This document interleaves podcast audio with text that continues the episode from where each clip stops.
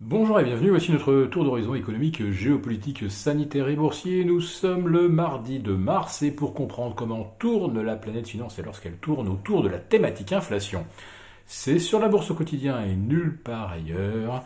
Et la chronique du jour s'intitulera euh, La BCE prête à combattre et défaire un adversaire qui ne se présentera pas. Cet adversaire, c'est l'inflation. Alors on s'était fait peur au mois de janvier avec euh, une poussée euh, qui avait surpris tout le monde de plus 1,4% que nous allons évidemment relativiser euh, puisque 80% de cette inflation était venue d'Allemagne suite à l'achèvement de la période de TVA réduite au 31 décembre 2020. Alors que se passe-t-il au mois de février? Eh bien, ça se calme déjà avec un taux d'inflation revenu à plus 0,9% en rythme annuel. Et euh, comme les marchés se sont fait peur la semaine dernière, pas avec les chiffres d'inflation européens naturellement, mais avec ceux en provenance des États-Unis, avec euh, un rythme annuel qui tournait euh, à 3, 3, 3,6%. On se demandait si on n'allait pas connaître le même genre de phénomène en Europe.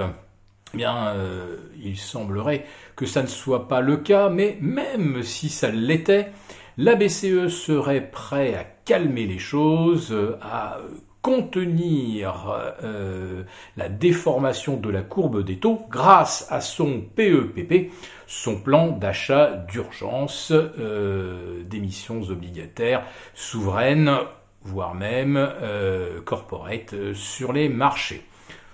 Acheter des, des, emprunts longs, évidemment, ça fait d'un seul coup rebaisser les taux à 7 ou 10 ans.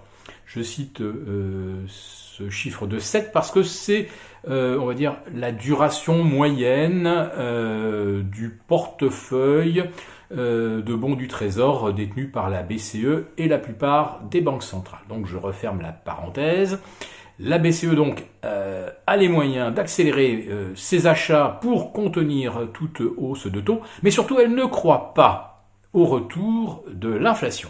Pour elle, il y a eu effectivement une anomalie à la baisse, quand les taux sont pratiquement passés négatifs euh, en Europe, euh, pardon, euh, le taux d'inflation est passé négatif en Europe, et là, le surgissement qu'on pourrait avoir au peut-être d'ici la fin du premier semestre, avec une réaccélération de l'économie, ce ne sera qu'une petite bosse dans l'autre sens. Donc il y aura une bosse en bas, une bosse en haut, et en moyenne, on ne devrait pas euh, dépasser les 2% d'inflation.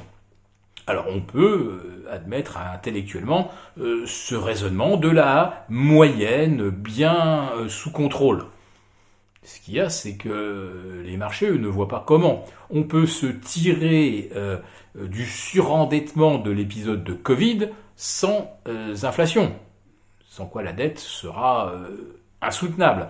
Le meilleur moyen euh, de l'éliminer, c'est de laisser effectivement euh, l'inflation revenir au moins à l'objectif des deux, voire le, dépasser, et, ensuite éventuellement le contrôler. Alors, tant que la Banque centrale resterait derrière euh, le taux d'inflation réel, hein, en mettant des taux à 1,75 si on a une inflation à 2,5, ou des taux à 2 si on a une inflation à 3, euh, on sera toujours en régime euh, de rendement réel négatif. Donc ça, ça pourrait être gérable.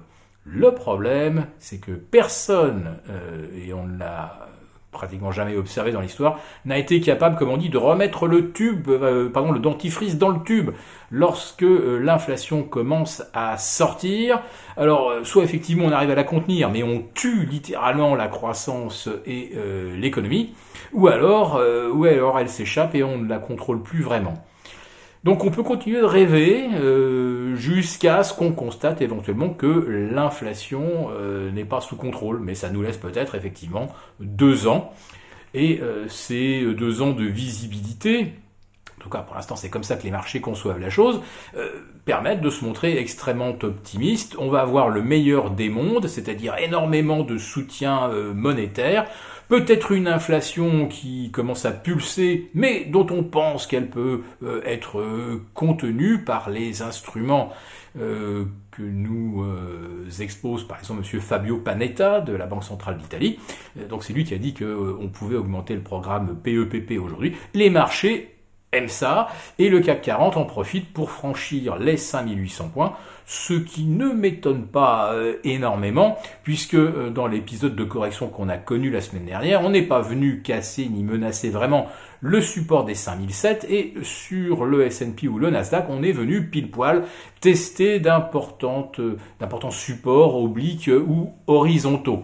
Donc tout continue d'être parfaitement monitoré. Euh, ça, ça semble réglé comme du papier euh, à musique, mais exactement euh, comme la bulle des subprimes jusqu'en 2007, où tout était parfaitement sous contrôle jusqu'à ce que ça ne le soit plus. Voilà. Mais pour l'instant, les banquiers centraux nous parlent, nous disent qu'on peut considérer l'inflation comme le désert des Tartares, c'est-à-dire une menace lointaine et qui euh, ne surviendra probablement euh, jamais. On les croit ou pas